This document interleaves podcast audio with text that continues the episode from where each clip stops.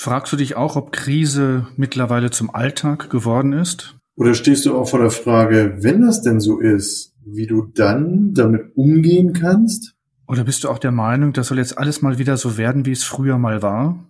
Oder bist du auch im Alltag, im Arbeitsalltag in der Situation, dass deine Mitarbeiterinnen mehr Aufmerksamkeit und Orientierung von dir erwarten? Wenn du jetzt innerlich mindestens einmal genickt hast, dann bist du hier genau richtig. Permanent Change. Hier erfährst du, wie du als Mensch im Unternehmen handlungsfähig bleibst und als Führungskraft die Zukunft mitgestalten kannst. Und hier sind deine Experten für Permanent Change, Thomas Lorenzen und Thomas Weers. Viel Spaß dabei. Hallo, ich bin Thomas Weers. Und ich bin Thomas Lorenzen. Und wir beraten Menschen und Unternehmen dabei, den permanenten Wandel agil und selbstbestimmt zu gestalten. Ja, Thomas, Mindset Unplugged heißt unsere heutige Folge. Und es ist ja, liebe Hörerinnen und Hörer, wirklich auch in Live und in Farbe unplugged. Thomas und ich stehen hier erstmals uns wirklich physisch gegenüber. Wir haben nur einen Stehtisch zwischen uns, das Mikrofon steht ja. drauf. Und das erste Mal in unserer Geschichte unserer Podcasts stehen wir uns wirklich physisch gegenüber und reden miteinander physisch in einem Raum. Und wir wollen mal schauen, wie sich das auf unseren Podcast, auf die Qualität oder auf das, was wir miteinander besprechen werden, auswirken wird. Thomas, wir haben ja das Thema Mindset unplugged und wir wollten das Thema der Krise nochmal besprechen. Und ähm, zum Thema der Krise heute, des Themas hier, des Podcasts, haben auch gesagt, wir wollen keine Inhalte vorbereiten, sondern wir wollen das mal wirklich unplugged, live aus der Situation heraus gestalten. Genau, und du kennst mich ja als alten Griechen und alten Lateiner, als wir das Thema Krise ja jetzt auch in der letzten Folge äh, nochmal mit Dr. Hannes Schneider beleuchtet hatten, wollten wir uns ja jetzt nochmal damit beschäftigen, inwiefern verändert Krise unseren Wertekompass. Und ich habe mich ja wieder schlau gemacht, habe mal das griechische Lexikon gewälzt, liebe Hörerinnen und Hörer, und habe mal geguckt, was bedeutet Krise denn überhaupt? Und es kommt wirklich aus dem altgriechischen Krisis und äh, ursprünglich war damit gemeint Meinung oder Beurteilung oder eben halt auch Entscheidung. Und äh, später wird dann auch auf sowas genannt wie eine Zuspitzung. Und im Altgriechischen führt das auf ein Verb hinzu und heißt eben trennen, unter oder auch entscheiden, Thomas. Also du findest mich gerade sprachlos. Ich lausche deinen Worten und denke mir, was hat das jetzt mit Ukraine und was hat das jetzt mit der Pandemie zu tun? Weil das, was wir ja gerade im Alltag erleben, ist ja eine so komplexe und chaotische Situation. Komplex einmal aufgrund der vielen verschiedenen beteiligten Aspekte des Lebens, als auch die Auswirkungen und die, ja, wirklich auch die Auswirkungen auf unseren Alltag hat. Und ich weiß nicht, ob ich da einfach sagen kann, es geht hier um Entscheidungen. Naja, vielleicht Entscheidungen eben in Folge oder Entscheidungen, wie gehen wir damit um. Ne? Und, und, und mittlerweile wird ja nur noch von Krisen gesprochen und wir hatten ja auch das letzte Mal schon gesagt, wir finden uns eigentlich so in einer Dauerkrise. Und äh, viele Krisen sind ja, glaube ich, auch so ein bisschen, oder zumindest nennen wir sie ja so, jetzt nennen wir es ja Ukraine-Krise, wir nennen es Corona-Krise. Und es gibt ja noch viel mehr Krisen. Es gibt ja, aktuell springen wir sogar von sieben Krisen gleichzeitig. Wie sieben Krisen gleichzeitig? Naja, das, die erste Krise, die genannt wird und die ist, als ich es gelesen habe, schon mal wirklich echt in den Hintergrund geraten, äh, ist für mich persönlich, weil ja Ukraine-Krise und äh, Corona-Krise uns gefühlt ja wirklich aktuell beherrschen und Atem halten, ist aber die erste Krise wird das sogenannte Artensterben zum Beispiel genannt. Oh wei, das ist allerdings wirklich ein großes Thema, Artensterben, weil wenn ich so, ich sage jetzt mal, ich wohne in der Stadt in Berlin und wenn ich so die Insekten und die Fliegen und die Schmetterlinge, das ist radikal weniger geworden. Das ist wirklich, also von der Prozentzahl, ich glaube, ich habe im Kopf 70 Prozent weniger geworden, an wirklich an Kleininsekten und an Bienen und dergleichen, die bestäuben, die sich in der Natur einfach auf ihre Dienste tun für uns Menschen. Genau.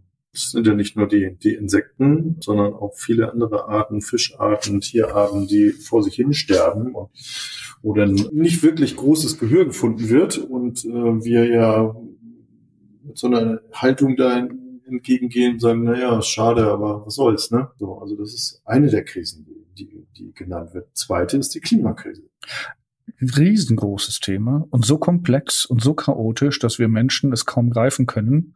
Weil wenn wir sagen, im April es schneit, ja schau mal, hat doch früher auch immer geschnitten im April. Wo, wieso ist das denn jetzt eine Klimakrise oder eine Klimaerwärmung? Genau. Es geht ja nicht um das Wetter, es geht ja nicht um dieses alltägliche Wetter, was wir für uns erleben, sondern es geht ja um die Klima, um die globale Zusammensetzung des Klimas und der Auswirkungen der globalen Klimathematiken.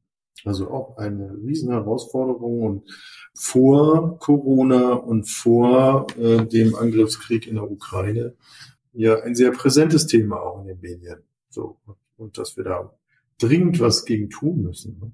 Das dritte hatte ich ja genannt, das war die Corona-Pandemie. Das hatten wir ja auch das letzte Mal mit Hannes Schneider nochmal ähm, im Podcast. Also etwas, was uns ja seit zwei, zweieinhalb Jahren in Atem hält schon. Und wo wir ja bis vor kurzem, würde ich fast sagen, gedacht haben, naja, das wird irgendwann so ein Schnupfen. Aber vor dem können wir gar nicht sicher sein. Nee, es ist nicht nur ein Schnupfen, sondern wir wissen gar nicht, welche Auswirkungen diese Corona-Infektion bei jedem Einzelnen auslösen wird.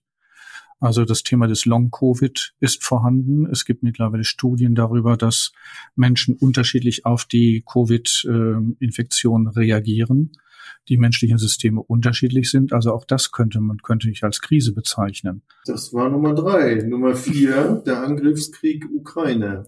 Ja. Wir gedacht haben, in Europa, hast du es gedacht? Ich habe es nicht gedacht, dass sowas im Entfernten überhaupt irgendwann denkbar, vorstellbar ist.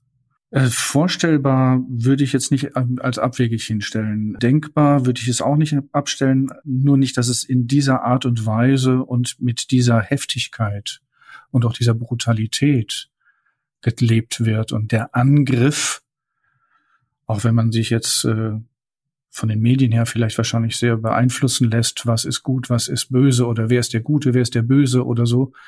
Ich finde, im Krieg geht's immer Verlierer und zwar nur Verlierer. Mhm. Auf allen Seiten. Also wir verlieren gerade Gas- und Ölthematiken, wir verlieren gerade äh, Einfluss, wir verlieren gerade unsere Weltsicht, wir verlieren gerade unsere Wertigkeit der eurozentristischen Sichtweise. Mhm. Wir haben nicht die Lösung, wir sind nicht die Lösung. Wir bieten an. Ja. Wir bieten ein Angebot. Wir machen Demokratie, wir machen freie Meinung, wir machen liberale Gesellschaft. Ist nicht jedermanns und jeder Frau's Sache. Mhm. Also mich macht das sehr betroffen, wenn ich das jetzt hier so nach und nach aufzähle, merke ich schon. Und Krise Nummer fünf, die genannt wird, ist die Fluchtbewegung, die damit einhergeht. Fluchtbewegung alleine aus diesem Kriegsgeschehen, die wir jetzt erleben, kann gar nicht die aktuelle Zahl ganz aktuell wiedergeben, aber wir sind ja schon weit über zwei Millionen aus diesem Ukraine-Krieg. Und erleben das ja, also wir haben es 2015 ja schon. Äh, ganz gehabt, genau, ganz genau. Bewegung. Ja. Und es ist jetzt gerade hier auf Hamburg bezogen äh, ein Vielfaches, äh, was hier beispielsweise im Gegensatz zu 2015 eben heute schon hier in Hamburg mhm. an Flüchtlingen angekommen ist und die, um die wir uns kümmern müssen. Das kümmern müssen, da, da mache ich mal ein großes Fragezeichen hier. Wir wollen uns drum kümmern, weil ja. müssten glaube ich, wäre es nochmal eine andere Zahl. Wenn ich mich recht erinnere, haben wir, zahlen wir drei Milliarden jährlich an die Türkei, um bestimmte Flüchtlingsgruppen oder flüchtende Gruppen nicht in, in, die, in, in die EU hineinzulassen. Hm. Wir zahlen viel Geld, dass bestimmte Volksgruppen oder auch Ethnien nicht nach Europa hineinkommen. Also wir haben eine Luxussituation. Ich finde, wir sind da arrogant und sehr eurozentristisch unterwegs, dass wir sagen, wir sind die Gutmenschen, aber gleichzeitig möchten wir mit dem Rest der Welt nur in ganz bestimmten Situationen zu tun haben, und zwar wirtschaftlich, wenn es zu unserem Erfolg ist. Wiefern ist es jetzt anders, wenn ich sage, wir müssen uns darum kümmern? Moralisch gesehen müssten wir uns darum kümmern ja. und dann müssten wir uns meiner Ansicht nach auch um andere flüchtende Gruppen kümmern, mhm. so gut es in unserer Möglichkeit steht. Mhm Und ich weiß, oder ich sage, es gibt ja so ein Sprich, ne, mein Hemd ist mir näher als die, die meines Nachbarn. Das heißt, wenn es mich selbst betrifft, dann fange ich an zu agieren oder zu reagieren. Wenn es weit weg ist und nur in den Medien und nur Bilder im Fernsehen, mhm. dann bin ich emotional schon abgestumpft. Das ist ja da hinten. Das ist ja Aleppo. Ach, wo ist denn das überhaupt? Das ist ja Syrien. Ja, um Gottes Willen. Warum soll ich mich denn da einschalten? Dass das aber heutzutage in der globalisierten Welt viel mehr Auswirkungen hat, als wir uns das in unserem, ich sag mal, begrenzten Denken des Alltags hier vorstellen können, das ist, ich glaube, das ist unsere Herausforderung, die wir uns auch nicht stellen wollen. Aber stellen müssen, finde ich. Ne? Also wenn ich mir den ukrainischen äh, Diplomaten gerade anschaue, Herrn Melnik, wie er sich, wie er sich momentan platziert und positioniert, das ist nicht lustig für manche Menschen, das zu hören und das auch, auch aufzunehmen und zu sagen, es könnte sein, dass er da recht hat. Und es ja. könnte sein, dass da bestimmte Aspekte vielleicht von uns falsch eingeschätzt worden sind. Ja. Ja, Krise Nummer sechs, lieber Thomas, ist die Nahrungsmittelkrise. Yep. Da war ich sehr überrascht. Ja. Und inwieweit Ernten auf der Welt ja. äh, so schlecht ausgefallen sind. Und da zeigt sich ja wieder, finde ich, nicht nur eurozentristisch, sondern das ist ja schon global, dass einige Mächte damit anfangen zu spielen und zu spekulieren. Ja. Das heißt also, riesen Getreidemengen aufgekauft worden sind um Spekulationen walten zu lassen. Also soweit ich weiß, ist in den vergangenen Jahren von China viel Land aufgekauft von in Afrika. Es werden viele Landbereiche wirklich von Firmen aufgekauft, um dieser Thematik, ja, ich sag mal, seinen wirtschaftlichen Anteil auch zu haben und sich daraus einen Vorteil zu schlagen. Die Frage ist Nahrungsmittelkrise. Haben wir wirklich eine Nahrungsmi Nahrungsmittelkrise oder liegt es an der Verteilungsthematik oder an der Priorität? Wenn ich mir vorstelle, dass wir in unseren Lebensmittelgeschäften die Erwartung haben, alles zu jeder Jahreszeit kaufen zu können, was hat denn das für eine Auswirkung? Was hat denn das für eine, ja, was ist denn das für eine, für eine, für eine, für eine Moral, die ich da lebe? Ich habe die Erwartung, dass ich, wenn ich morgens um sieben zu Lidl gehe, will ich alles einkaufen können, was ich mir vorstellen kann. Ja, ich denke mal, das ist etwas, was wir so aus dem, dem Zweiten Weltkrieg heraus vielleicht auch geprägt haben. Ne? Dieser Mangel, eben etwas nicht zu haben oder nicht haben zu können, das soll nie wieder passieren, sondern es soll immer zu jeder Tageszeit verfügbar sein. Und, und wir als Industrieländer haben, glaube ich, davon werden wir davon jetzt nicht so große Auswirkungen haben, denn äh, wir werden uns trotzdem unser Brot und dergleichen kaufen können. Aber die ärmeren Länder, die werden Probleme bekommen ich würde noch nicht mal weiter gucken als die zu den ärmeren Ländern. Auch unsere, unsere ärmeren Bevölkerungsschichten können sich vielleicht auch viele Sachen nicht mehr erlauben. Mhm. Ne, also wenn, wenn wir sagen in Deutschland, wir haben die, die Mittelschicht schrumpft, die Mittelschicht verdient immer weniger Geld. Ich sag mal, die prekären Arbeitssituationen werden immer weiter, werden immer weiter ausgebaut. Das Einkommen sinkt von, von Menschen. Wie wollen Sie denn dann die Inflationsrate oder das, was Sie an, an, an Lebens für sich in ihrem Leben genießen wollen und auch brauchen, wie wollen sie das finanzieren? Das Grundeinkommen wird dazu nicht ausreichen. Nee, gerade durch die massiv steigenden Preise, wie du es eben schon ansprichst, ne, werden ja in den nächsten Monaten eine, eine richtig hohe Inflation zu spüren kriegen und das wird sicherlich uns auch hier betreffen. Also was machen wir denn mit unseren ärmeren Menschen, die, ich sag mal, wir haben jetzt schon die ganzen Tafeln, die wirklich viele Jobs übernehmen, die viel Arbeit übernehmen von für den Staat, um halt ärmeren Menschen Lebensmittel näher zu bringen, dass die Menschen mit Menschenwürde sich ihre Lebensmittel holen können, ohne dass sie sich wie, ich sag mal, wie Empfänger zweiter Klasse fühlen müssen. Ja, die Tafeln kommen gerade ganz aktuell auch schon unter Druck, ne? weil die Lieferketten bei denen auch schon unterbrochen sind. Genau viele, die, ich sag mal, die Nahrungsmittel einsammeln und helfen, sich die Fahrten nicht mehr leisten können genau. durch diese gestiegenen Energiepreise. Ähm, Spenden oftmals von großen Firmen direkt in die äh, betroffenen Länder gehen gerade und eben nicht mehr zur Tafel. Aber trotzdem möchte ich nochmal den Blick rüber richten, zu sagen, in die anderen Länder, in die ärmeren Länder, weil wenn da, ich sag mal, Versorgungskrisen, Lebensmittelkrisen zuschlagen, befürchtet man die Krise Nummer sieben, nämlich die nächste Flüchtlingswelle ist ja schon vorprogrammiert, weil wenn die Ukraine jetzt mit ihren Weizenlieferungen ausfällt für den für Nordafrika, für den afrikanischen Kontinent, weil die viele afrikanische Länder haben keine Vorratsspeicherung, die kaufen sozusagen halt frisch aus der Ukraine ihre Weizenthematiken. was passiert denn dann? Was passiert denn dann? Was, was wird das für eine Auswirkung haben? Und mit diesen Themen wollen wir uns alle nicht beschäftigen. Wir wollen uns diesen Themen nicht stellen, weil wir dann sagen, naja, uns passiert ja nichts. Wir werden ja gut durch die Krisen kommen. Und das bezweifle ich, dass wir gut durch die Krisen kommen werden, weil wenn wir mit einem Fixed Mindset in unserer deutschen Gesellschaft dieses Angst haben, unseren Wohlstand zu verlieren, werden wir ganz viel Innovation nicht ermöglichen. Wir werden ganz viel Weiterentwicklungen nicht ermöglichen, weil Innovationen meistens aus einer Notsituation heraus geschehen. Meistens aus einer Improvisationsnotwendigkeit, die sagt, ich brauche neues Denken, damit ich entsprechend was anderes entwickle, als ich bisher gemacht habe. Und da sind, hängen viele, also das ist so, was ich so in meinem Alltag mitkriege, in den, in den Organisationen, in denen unterwegs bin. Da sind dann viele, die sagen, ach, so schlimm wird's dann schon nicht. Warum machen wir denn das?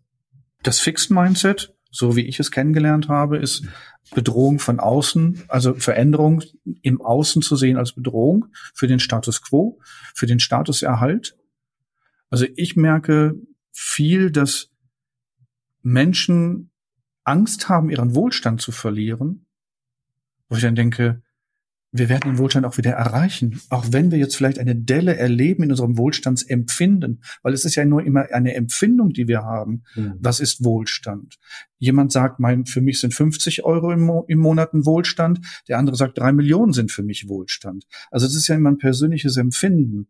Und wenn ich mit, mit meinem persönlichen Empfinden sage, ich kann auch ein wenig mal verzichten auf etwas, was ich so als selbstverständlich ansehe, ich sage jetzt mal zweimal in Urlaub fahren oder das Fleisch auf dem Tisch oder das Auto nutzen, also an Bequemlichkeiten oder Selbstverständlichkeiten, die wir in unserem Alltag so als ganz normal und ganz selbstverständlich annehmen.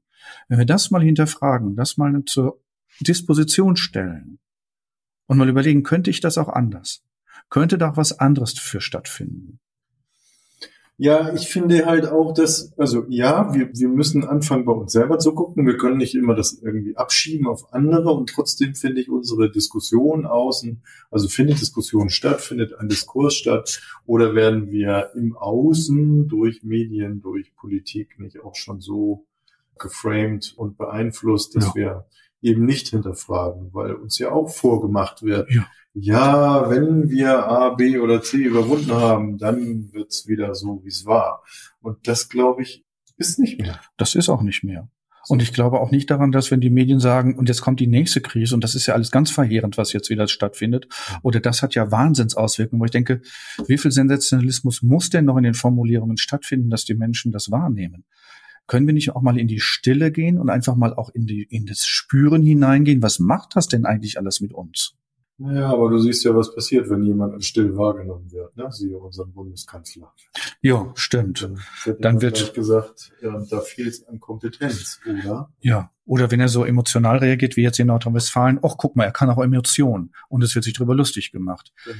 Ich finde, es ist eine Arroganz, die wir im Alltag haben und auch eine Abwertung von unterschiedlichen Menschen, unterschiedlichen Aktionen und Reaktionen, ich finde, das, das können wir uns nicht leisten. Auch nicht im Miteinander können wir uns das leisten, weil das ist menschenunwürdig, wie wir da teilweise miteinander umgehen. Jetzt haben wir gesagt, es verändert oder die Hypothese ja aufgestellt in Vorbereitung unserer Podcasts heute, dass sich unsere Werte verändern. Ja, das tut es. Müssen wir dann uns unsere Werte angucken? Ich glaube ja. Ich glaube, wenn wir für uns eine Zukunft entwickeln wollen, eine ich sag mal, eine nachhaltige, auch wenn das Wort wahrscheinlich schon abgegriffen schon ist, abgegriffen ist ja. auch schon wieder so eine negative Konnotation bekommen hat. Aber wenn wir sagen, ich sage jetzt mal, wenn wir für uns eine lebenswerte Zukunft entwickeln wollen, dann geht's um Werte. Da mhm. bin ich ganz bei dir. Also müssen wir die hinterfragen. Oder erstmal überhaupt definieren. Mhm. Ich meine, welche Werte hast du, die du in deinem Leben lebst und wie lebst du diese Werte? Und das frage ich dich jetzt direkt, Thomas. Naja, ich, hab, ich habe einen Wertekompass und den versuche ich natürlich in all meinem Wirken nach außen, in meiner Profession, in meinem beruflichen Wirken, in meiner Familie, in meinem Freundeskreis, versuche ich das natürlich auch zu leben. Und ich schaue mir das auch, weil ich es visualisiert habe. Ich habe da ähm, bin ja die Maritim so zugeneigt. Ich habe eine Seekarte gemacht und da einen Wertekompass entwickelt. Ja, schön.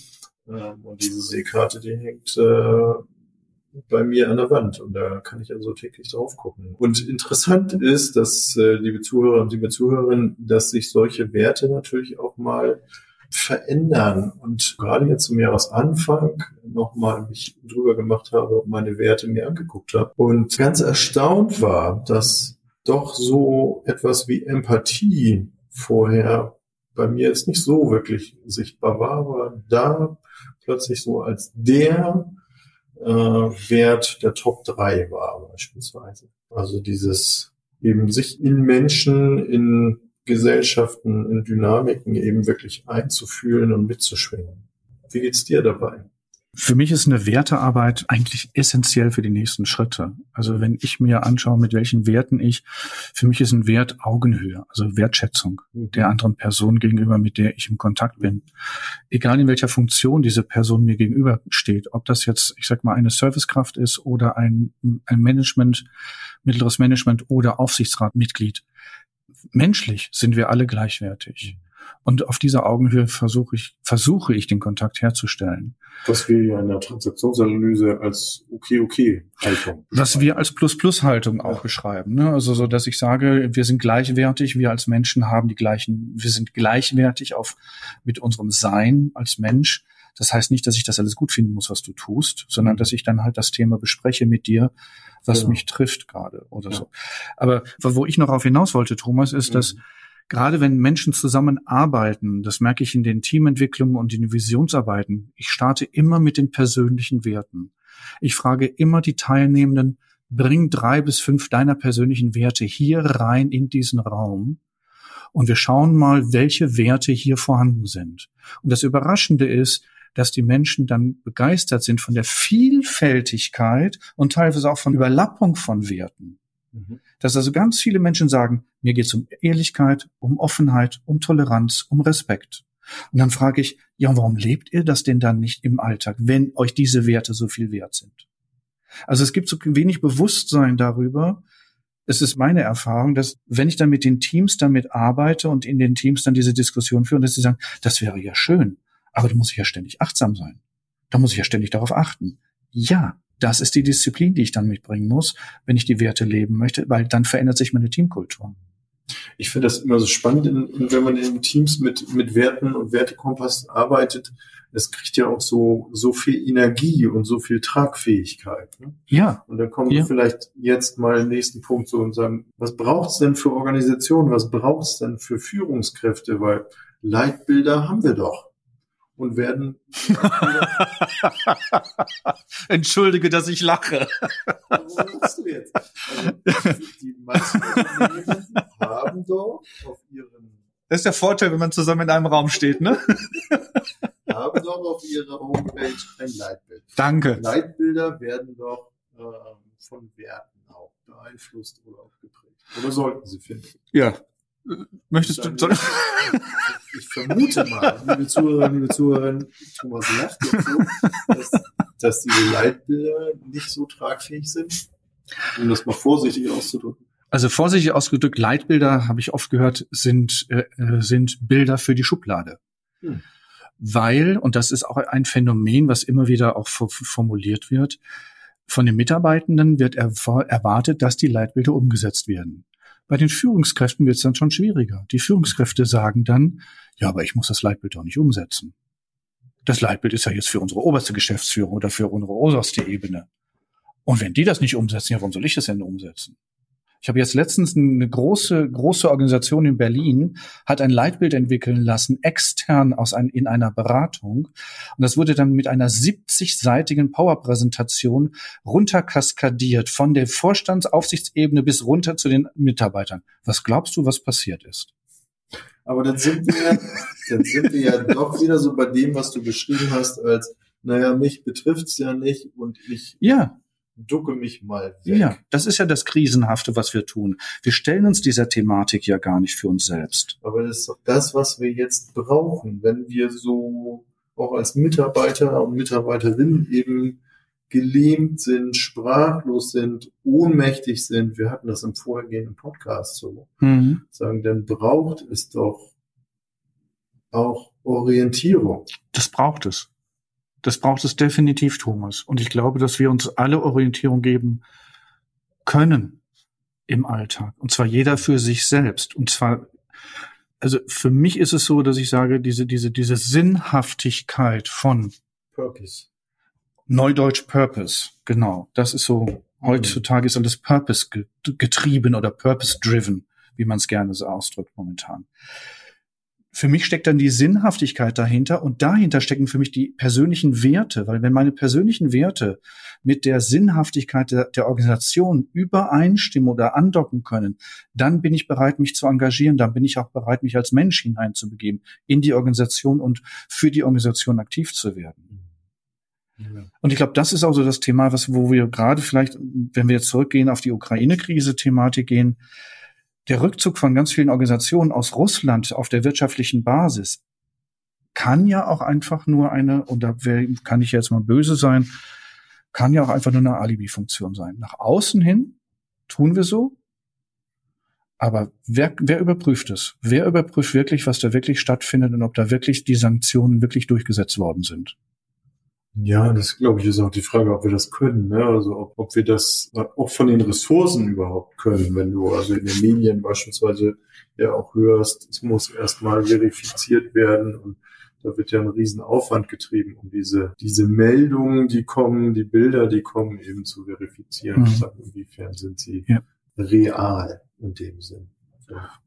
Ähm, aber nochmal zurück auf Organisation, weil denn müssten wir ja wirklich anregen und äh, liebe Zuhörer, liebe Zuhörer, nicht nur ihr eure eigenen Werte euch einladen dazu, das mal anzuschauen.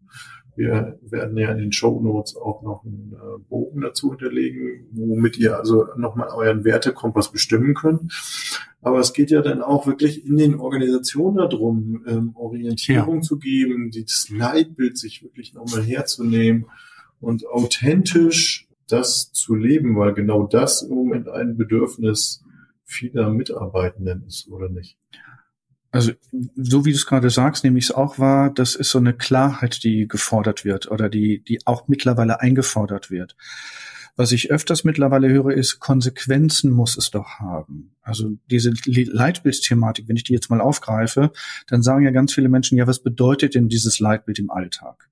Das wird ja schon manchmal gar nicht mehr runtergebrochen in den Alltag. Was heißt es denn, dieses Leitbild im Alltag mit Leben zu füllen? Also, also welche? Wie gehen wir miteinander um, beispielsweise? Zum Beispiel. Ja, welche mhm. Kultur? Wenn wir sagen, wir machen, wir haben eine positive Fehlerkultur. Was heißt das denn dann im Alltag, wenn ich eine positive Fehlerkultur habe? Ja. Wie, wie werden denn dann Fehler wahrgenommen, bearbeitet oder behandelt? Was hat es denn dann für Konsequenzen, wenn das nicht so gelebt wird? Also ich frage auch manchmal, welche Konsequenzen und Sanktionen wollt ihr denn miteinander vereinbaren, wenn sich jemand nicht an das Leitbild hält oder wenn sich jemand nicht an, als Führungskraft an die Führungsgrundsätze hält? Mhm. Und dann kommt das große Aufschreien und sagt, ja, das können wir ja nicht machen. Wo ich sage, und warum können wir das nicht machen? Wenn wir einerseits ein positives, einen positiven Rahmen aufbauen und sich jemand an diesen positiven Rahmen nicht hält, was hat denn das dann für Konsequenzen? Ja. Ja, das, das wie im Kleinen so im Großen, wenn ich in meinem Alltag meine eigenen Werte nicht einhalte, was passiert denn dann für mich in meiner Beziehung, wenn ich ihn mit meiner Partnerin oder meinem Partner mit meinen persönlichen Werten, da bekomme ich doch dann auch die Konsequenzen gleich. Da ja. wird doch auch gesagt, Schatz, so kannst du es nicht machen. Ja gut, also ich erlebe auch Coachings oder ein paar Beratungen, da wird eben halt auch vieles erstmal ich will fast sagen, erduldet ne? oder er, er, erlitten sogar fast. Also, also man, man traut sich eben nicht aus dem Gewohnten herauszubrechen und das dann eben halt auch zu hinterfragen. Also vielleicht yeah. sehe da mittlerweile viele Parallelen. Ne? Mhm. Also dem, dem, dass wir eben halt uns auch wirklich dem äh, nicht stellen, nicht stellen wollen oder auch nicht stellen können. Also können können wir. Die Fähigkeiten haben wir. Wir wollen es nicht. Das ist meine meine Wahrnehmung wenn ich das mitbekomme. Weil was ich, was ich so glaube oder was ich so wahrnehme, ist in, im Kontakt mit den, mit den Menschen, die wissen genau, worum es geht. Und die wissen auch genau, wenn sie sich damit beschäftigen, die welche, haben die haben eine Ahnung, was das für Konsequenzen haben könnte. Und dann haben sie, sind sie nicht bereit, wirklich dann diese Konsequenzen auch wirklich dann einzuhalten und durchzusetzen für sich. Mhm. Also dann so eine, so eine, ich sag mal, so eine Disziplinlosigkeit oder so. Für mich ist es dann teilweise auch schon eine Verantwortungslosigkeit. Mir selbst gegenüber und dann im, im sozusagen im Nachgang auch für die, den anderen gegenüber. Und dann der Gesellschaft gegenüber. Was machen wir jetzt damit, Thomas? Naja, wir kommen immer wieder auf so Dinge zurück, finde ich, mit Bedürfnissen der Menschen. Ähm, und ich habe heute einen ganz schönen Satz gehört, den mag ich auch nochmal zitieren, weil wir ja gerade gesagt haben, um Sinnhaftigkeit, um Purpose nach dem äh, englischen Sprachgebrauch, der da Einzug gefunden hat, ist etwas, es gibt so drei Dinge, nämlich wahrgenommen werden, ernst genommen werden und angenommen sein. Wenn das alles erfüllt ist, dann erleben wir unser Leben als sinnhaft und erfüllt. Ja, und da kann ich wirklich dann sagen, Thomas, danke dir, weil das sind transaktionsanalytische Komponenten. Ja. Das hat was für mich mit Grundbedürfnissen zu tun, Struktur, Stimulation und Strokes. Dass ich gesehen werde, wahrgenommen werde, ernst genommen werde. Angenommen werde. Und angenommen werde ist für mich dieses Plus-Plus. Genau. Ja, das ist für mich die Plus-Plus-Haltung. Angenommen werden in meinem Sein, in meinem Tun, in meiner Person. Und da bietet die Transaktionsanalyse bewertet werden. Genau, ja. genau. Also da, da bieten wir als Transaktionsanalytiker eine Menge an, an, an Werkzeugen für den Alltag in diesen, ich sag mal, in diesen entscheidungsschwierigen Phasen des Lebens aus der Intuition heraus mit ein bisschen Unterstützung und Stärkung mhm. da wirklich bewusste, gesunde Entscheidungen für mich selbst zu treffen. Entscheidung. Da sind wir wieder bei Krisen. Ne? Und es war wieder ein kleiner Werbeblock, liebe Zuhörer, liebe Zuhörerinnen, für die Transaktionsanalyse, wo die wir euch immer wieder gerne ans Herz legen und euch interessieren möchten, dass ihr euch gerne damit weiter beschäftigt. Tja, was machen wir jetzt damit? Fazit? Fazit. Also ich habe so gerade im Kopf, Fazit wäre, Krisen kann ich nicht kontrollieren. Also ich als Mensch, ich als Thomas hier heute in Hamburg in deinen neuen Räumlichkeiten. Ich habe die Macht nicht, sie zu kontrollieren. Ich habe die, ich habe die Macht, sie nicht, ich sage mal im Außen zu kontrollieren. Ich habe die Macht, sie für mich zu kontrollieren. Also welchen Einfluss hat diese diese Situation da draußen auf mein Inneres? Lass also sind wir wieder bei der schönen Handlungskaskade. Auch wieder Werbeblock von Hans Schneider. Ne? Innehalten, wahrnehmen, was ist. Was ist. Und dann agieren und bewusste Entscheidungen treffen. Ja. Das wäre für mich ein Fazit. Also die Krise im Außen, da habe ich keine Machtposition, das, die zu kontrollieren oder die zu, die zu verändern. Ich habe immer eine Möglichkeit, etwas zu tun. Wenn ich sehe, wie viele Menschen den ukrainischen Flüchtenden gerade anbieten, zu wohnen, zu arbeiten, ja. sich aufzuhalten, psychologische Sicherheit zu erfahren. Großartig. Das ist wirklich großartig. Und ich kann was tun, aber ich kann die Krise an sich nicht kontrollieren. Also das wäre für mich so ein Fazit. Und neben dem Inhalten dann natürlich die Anregung, wir hatten das gerade schon, seine Werte zu hinterfragen, Wertearbeit zu machen, also einmal für sich persönlich, das können wir ja gut machen, und eben für, für Unternehmer, Unternehmerinnen die Bewusstheit zu haben, zu sagen, meine Mitarbeitenden brauchen jetzt noch mehr Wahrnehmung äh, und sag mal ernst genommen werden und angenommen werden als, als vorher. Und ähm, auch da braucht es eben nochmal, habe ich ein Leitbild, habe ich kein Leitbild? Wie, wie sieht's da aus? Und wie kann ich eben authentisch nach außen wirklich Orientierung bieten, mhm. Halt bieten, mhm. mhm. Sicherheit bieten? Da mhm. sind wir ja auch nochmal bei den Strukturbedürfnissen. Strukturbedürfnissen, bei den Bedürfnissen, sorry. Ja, das finde ich eben so als, als weiteres Fazit und eben bei allem eben, ja, neben der Authentizität eben halt auch zu sagen, ich begegne einem jeden in einer Okay-Okay-Haltung und eben auch auf Augenhöhe. Bin ich d'accord, bin ich dabei. Eine hohe Bewusstheit. Ja, und äh, wir wissen nicht, wann es in Anführungsstrichen vorbei ist. Das weiß ich nicht. Und ich kann die Haltung des, des Growth Mindsets versuchen einzunehmen und schauen, dass Veränderungen etwas Positives bewirken können oder neue Situationen etwas Positives für mich bewirken können, wenn ich mich öffne, wenn ich mich dem hinwende. Also eine Zugewandtheit dieser Situation ermögliche in mir, weil dadurch entwickle ich dann auch schon wieder eine neue Sichtweise, Perspektive, vielleicht auch eine andere halt, eine Haltung und eine andere Handlung. Und damit sind wir dann schon auch wirklich wieder bei den Entscheiden. Ne? Also Entscheidungen zu treffen, zu sagen, wie gehe ich mit meinem persönlichen Umfeld um, was ich, äh, äh, was ich ja beeinflussen kann. Also ob das nun meine Fortbewegungsmittel sind, äh, ob das die Nutzung von bestimmten Energiesachen äh, sind, ob das, äh, also da gibt es ja schon auch Mengen, die ich beeinflussen kann. Ja. Mensch, Thomas. Mensch, Thomas. Ich bin ganz angetan von unserer Dynamik hier an diesem Stehtisch in deinen neuen Räumlichkeiten. Machen wir öfter. Ja. Klar.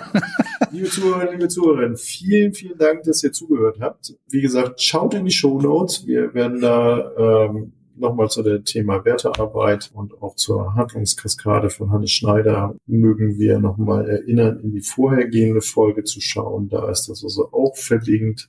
Und seid gespannt, was wir das nächste Mal zu bieten haben. Wir wollen ja ganz aktuell jetzt keinen Ausblick bieten, sondern wollen aktuell auf die Situation im, im Außen reagieren und da werden wir uns was Spannendes einfallen lassen. Genau, das Reagieren nehme ich, sehe ich für mich so, dass wir sagen, wir lassen uns beeindrucken von dem, von der Situation da draußen, um es dann hier für uns im Podcast zu beleuchten, miteinander zu diskutieren, unsere Sichtweisen dazu anbieten um der Hörerin oder dem Hörer einfach eine andere Wertigkeit oder eine andere Wertung anbieten zu können. Ich sage Tschüss. Dank. Danke dir, Thomas. Hat Danke mir viel dir, Spaß gemacht. Liebe Zuhörerinnen, liebe Zuhörer, kommt gut durch die Zeit. Wir wünschen alles Gute. Tschüss. Tschüss.